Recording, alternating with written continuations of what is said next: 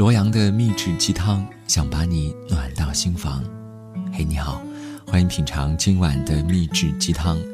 今晚的掌勺大厨叫做粉象姑娘，文章名字叫《我分手了》。很多人都说失恋太痛苦了，应该怎么办呢？暴饮暴食会发胖，不吃不喝会昏倒，喝酒伤身体，约炮有风险。所以，如果你问我这样的问题的话，我会和你说，去找个新欢吧，这是走出来的最快途径。不要说我三观不正，毕竟人活着，你要对自己好一点也不要说这样是不是太滥情了？你想想啊，他都不爱你了，你为何要等一个等不来的人呢？爱情从来就不是一种坚如磐石的稳定事物，它不过是一种身心需求和感受，甚至只是一种下丘脑分泌的神经递质。你在这个人身上找不到了，就换个人去爱和被爱，没有谁是非谁不可的。当然，你也可以选择抱着对他的回忆孤独终老，把生活过成一场悲剧电影，最后的结局仅仅是你感动了自己。你在自导自演的舞台上哭得再怎么撕心裂肺，他也听不到。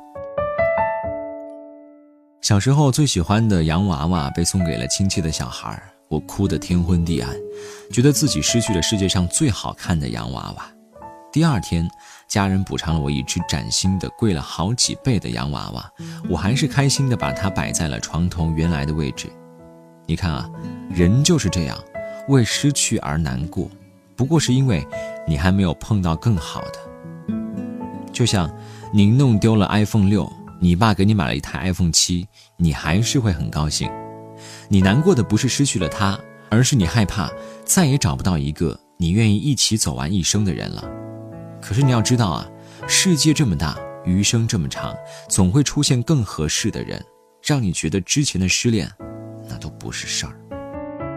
我在知乎上看到这样一个故事，让我一直印象深刻。有一个商人爱上了书香门第的小姐，因为阶级不配，不能去求亲，就得了相思病。有一天深夜，那个小姐突然溜到他家来幽会，从此每夜必来，两个人度过了一段甜蜜的时间。后来道士来找商人说：“你脸面上有妖气，说明最近和你约会的是妖怪，而不是真的那位小姐。”商人于是问他：“你到底是谁？”他也很坦率地承认了自己是附近山里的妖怪，因为对商人一见钟情，才变作他心上人的样子来约会。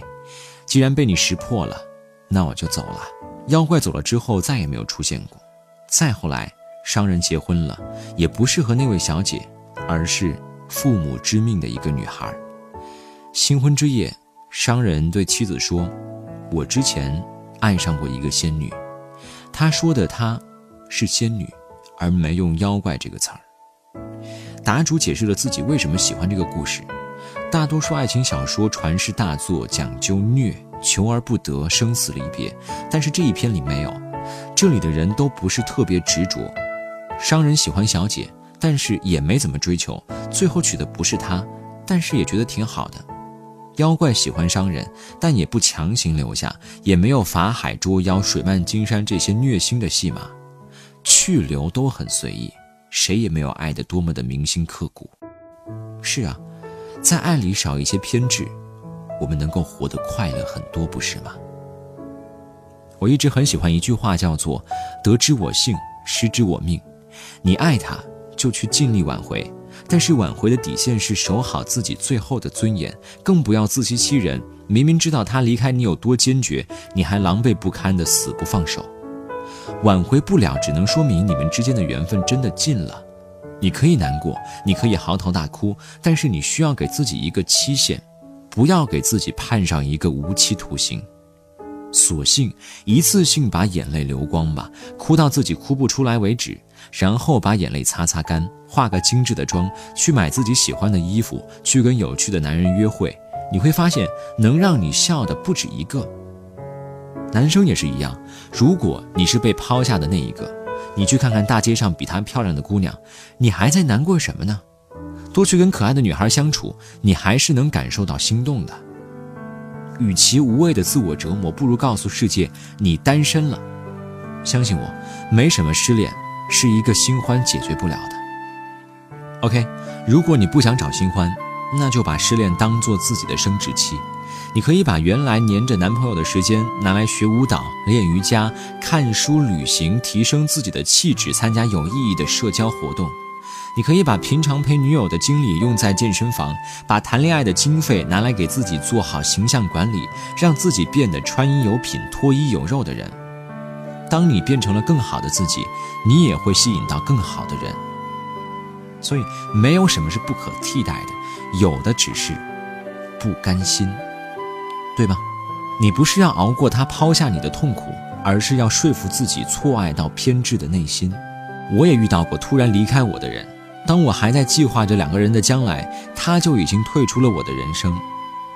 我不想追寻原因，因为没有意义。我所能做的就是果断结束，毫不纠缠，真心祝福。就像最后那句话，我想活得很酷，爱不到你了。我就去爱别人。